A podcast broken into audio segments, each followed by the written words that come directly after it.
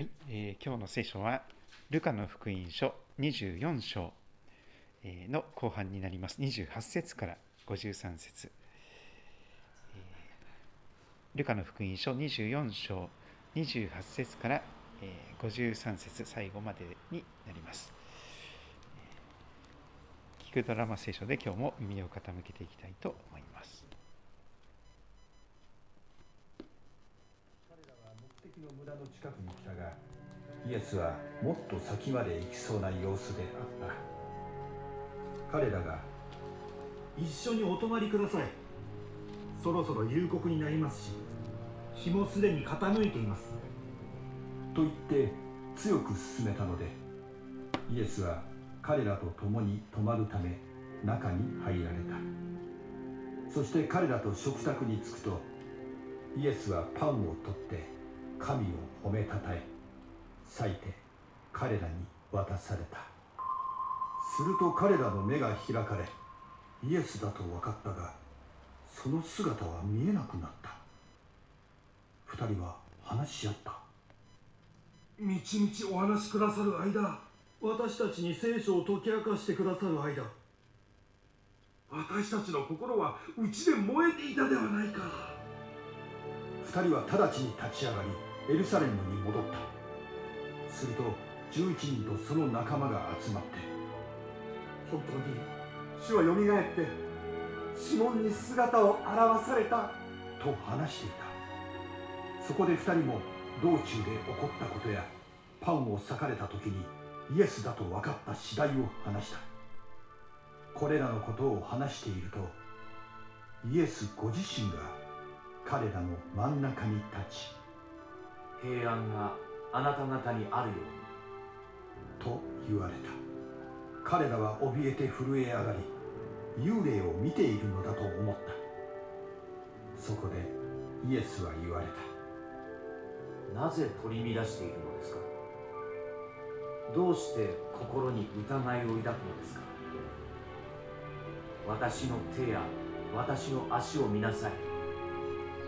まさしく私です私に触ってよく見なさい。幽霊なら肉や骨はありません。見てわかるように私にはあります。こう言ってイエスは彼らに手と足を見せられた。彼らが喜びのあまりまだ信じられず不思議がっていたのでイエスはここに何か食べ物がありますか？と言われたそこで焼いた魚を一切れ差し出すとイエスはそれを取って彼らの前で召し上がった。そしてイエスは言われた。私がまだあなた方と一緒にいた頃あなた方に話した言葉はこうです。私についてモーセの立法と預言者たちの書と詩篇に書いてあることは全て成就しなければなりません。それからイエスは聖書を悟らせるために彼らの心を開いてこう言われた。次のように書いてあります。キリストは苦しみを受け3日目に死人の中からよみがえりその名によって罪の許しを得させる悔い改めがあらゆる国の人々に述べ伝えられる。エルサレムから開始してあなた方はこれらのことの証人となります。見よ私は私の父が約束されたものをあなた方に送ります。あなた方は意図高きところから力を着せられるまでは都にとどまっていなさい。それからイエスは弟子たちをベタニアの近くまで連れて行き手を挙げて祝福された。そして祝福しながら彼らから離れていき天に上げられた。彼らはイエスを礼拝した後大きな喜びとともにエルサレムに帰りいつも宮にいて神を褒めたたえていた。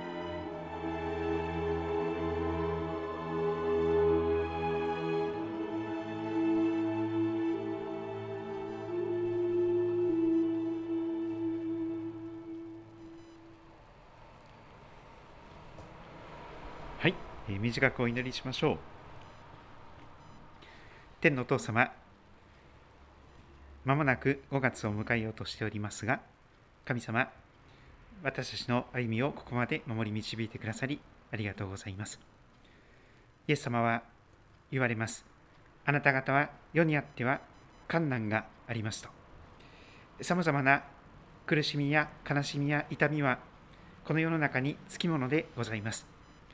しかし主はおっしゃいます。しかしあなた方は勇敢でありありなさい。私はすでに世に勝ったのですと。世に勝利してくださり罪と悪魔に勝利してくださった主イエス様がよみがえられて私たちと共にいつも共にいてくださることをありがとうございます。私たちの体を精霊の宮とし神の神殿として私たちのうちに宿りそして私たちを内側から新しく清めてくださることをありがとうございます。主よ私たちの心の目を開いてください。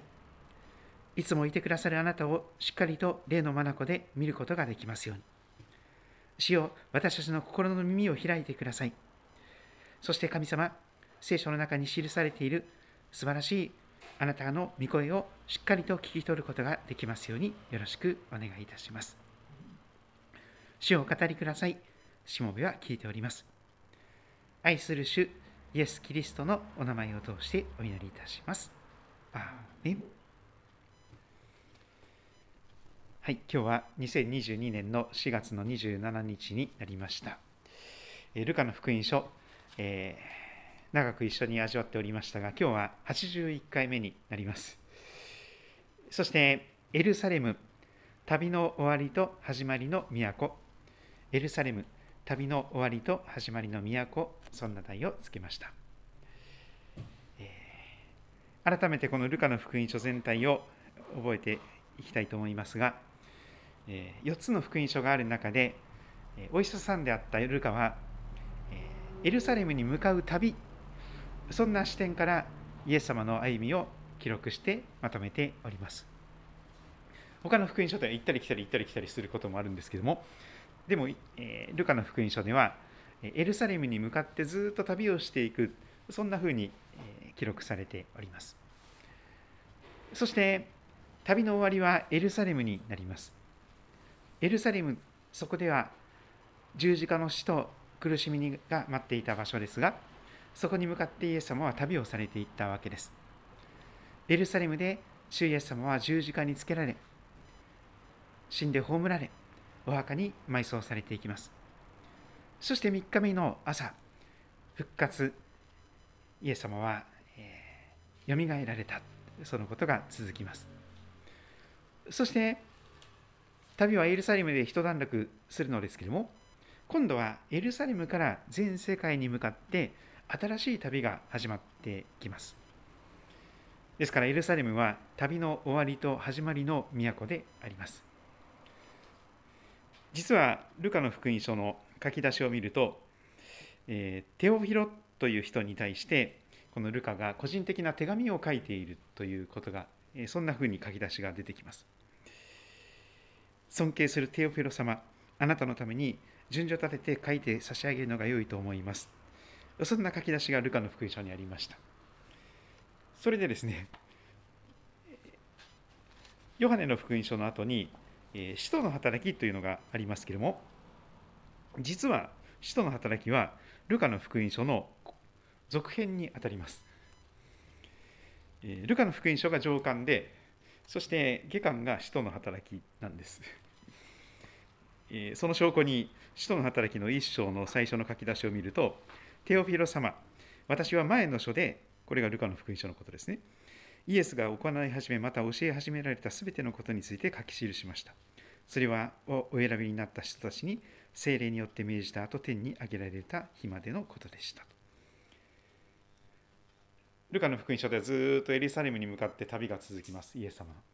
そしてエルサレムで十字架につけられ、死んで葬られ、そしてそこでよみがえっていくイエス様の姿があります。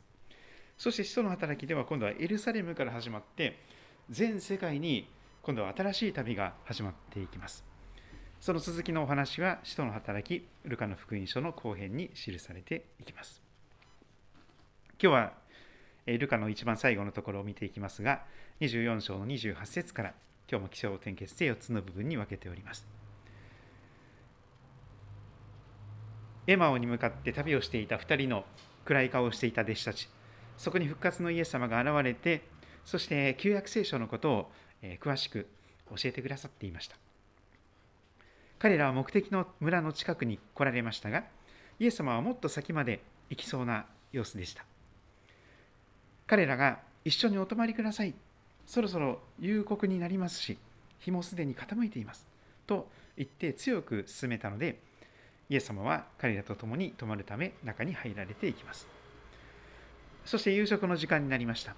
彼らと食卓に着くと、イエス様はパンを取って神を褒めたたえ、そして裂いて彼らに渡されていきます。その立ち振る舞いはまさに最後の晩餐の時のイエス様の姿そのものでした。そしてすると彼らの目が開かれ、イエスだと分かったと記されています。それまでずっと分からなかったんです。でも、今までずっと旧約聖書のことを話してくれた方が、実はイエス様本人であった。あなただけがそのことを知らないんですかとか言ってですね、大変失礼なことを言ってたんですけども、とんちんかんな。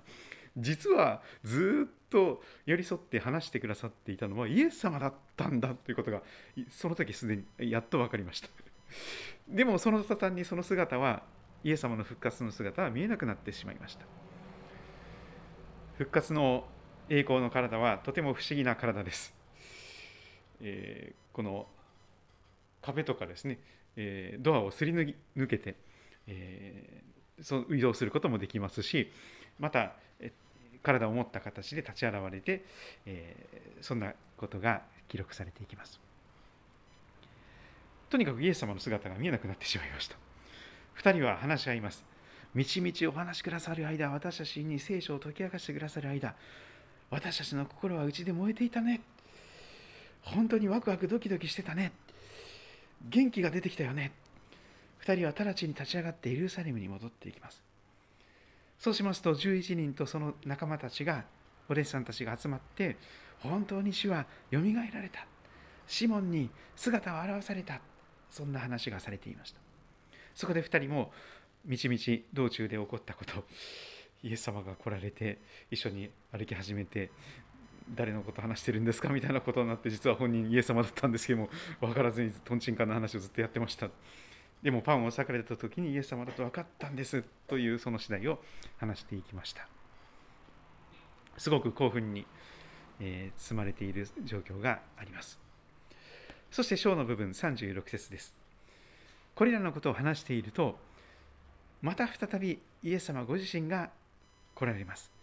彼らの真ん中に立ち現れて、そして平安があなた方にあるようにと語りを、え言葉をかけてくださいます。しかし、あまりの突然なことにですね、突然、集まりの真ん中にイエス様が立ち現れるわけですから、もうびっくり仰天ですよね。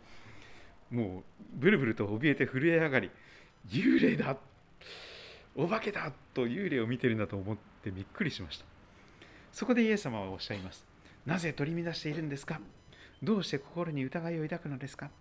私の手や私の足を見てください。まさしく私です。私に触ってよく見なさい。幽霊なら肉とか骨はないですよね。見てわかりますように私にはありますよ。こう言ってイエス様は彼らに手と足を見られます。見せられます。聖書が記録している復活は体のよみがえりです。体を持ってイエス様はよみがえったんです。弟子たちの心の中だけで霊的によみがえったわけではありません。体を持って歴史的にイエス様は復活なさってその手と足を見せてくださいました。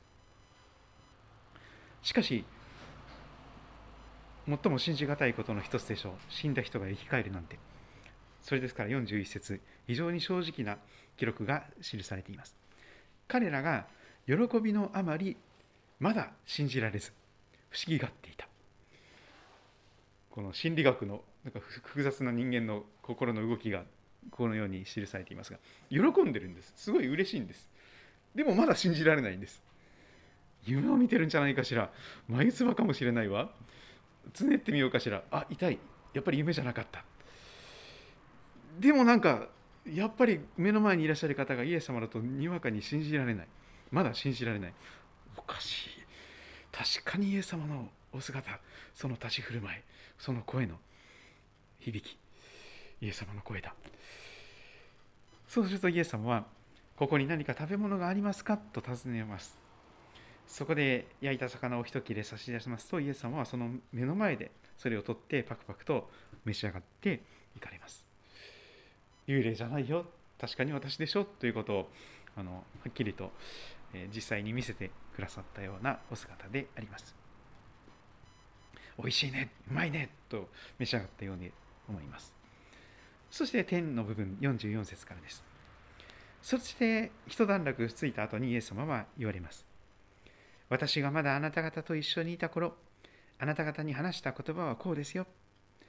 私についてモーセの立法そうする耳に新明記そして預言者たちの書そして詩篇に書いてあることはすべてすべて成就しなければなりません。それからイエス様は聖書聖書を悟らせるために彼らの心を開いてこう言われます。次のように書いてありますよ。キリストはメシアは苦しみを受け3日目に死人の中からよみがえりその名によって罪の許しを得させる悔い改めがあらゆる国の人々に述べ伝えられる。エルサレムから開始してあなた方はこれらのことの証人となります。ルカの福音書と使徒の働きその継ぎ目の部分はエルサレムです。エルサレムに向かって旅をしてそこで旅が終わってでも今度はエルサレムから新しい旅が始まっていく。エルサレムから開始してあらゆる国の人々にこのイエス様の福音が述べ伝えられていく。あなた方はこれらのことの証人となります。とイエス様は約束していかれました。そして結論の部分です。49節から「見よ私は私の父が天のお父さんが約束されたものをあなた方に送ります」聖なる神様の霊です。あなた方は意図高きところから力を着せられるまでは都にとどまっていなさい。これがイエス様の遺言のような言葉であります。すぐに出て行って教会の外に出て行ってなんか伝道しなさいとかっていうことではなくてそうじゃない。このイケイケどんどんの人も多いかもしれませんがそうじゃなくてですねまずは待ちなさいとどまっていなさいというのです。約束されたものをあなた方に送るのでそれまで待ってなさい。待ち望んでいなさい。意図高きところから力を着せられるまでは精霊御霊の力を受けるまでは都にエルサレムにとどまっていなさいとイエス様は語っていかれたのでありましたペンテコステの時にそのことが約束が成就していきます精霊降臨の約束はその通りになっていきましたそれからイエス様は弟子たちをベタニアの近くまで連れて行き手を挙げて祝福されますそして51節祝福しながら彼らから離れて行ってそして天に上げられていきますキリストの昇天です肉体を持たれたままで天に上げられていったイエス様のお姿をルカの福音書の最後も記録しています。そして彼らはイエス様を礼拝した後大きな喜びとともにエルサレムに帰りいつも宮にいて神を褒めたたえながら都にとどまって約束を待ち望んでいた。そんな姿が思い浮かびます。エルサレム旅の終わりと始まりの都。ルカの福音書はエルサレムに向かう旅としてイエス様の歩みを記録しております。エルサレムでイエス様は十字架につけられお墓に葬られそして3日目によみがえられました。今度はエルサレムから全世界に向かって新しい旅が始まっていきます、えー、このお話の続きは使徒の働きルカの福音書の後編に記されております。ぜひ、えー、これからペンテコステ聖霊降臨に向かう季節ですね、えー、使徒の働きもぜひ耳を傾けていただけると感謝です。皆さんは今日のところどんなことを思われたでしょうか？また分かち合ってくださると感謝です。はい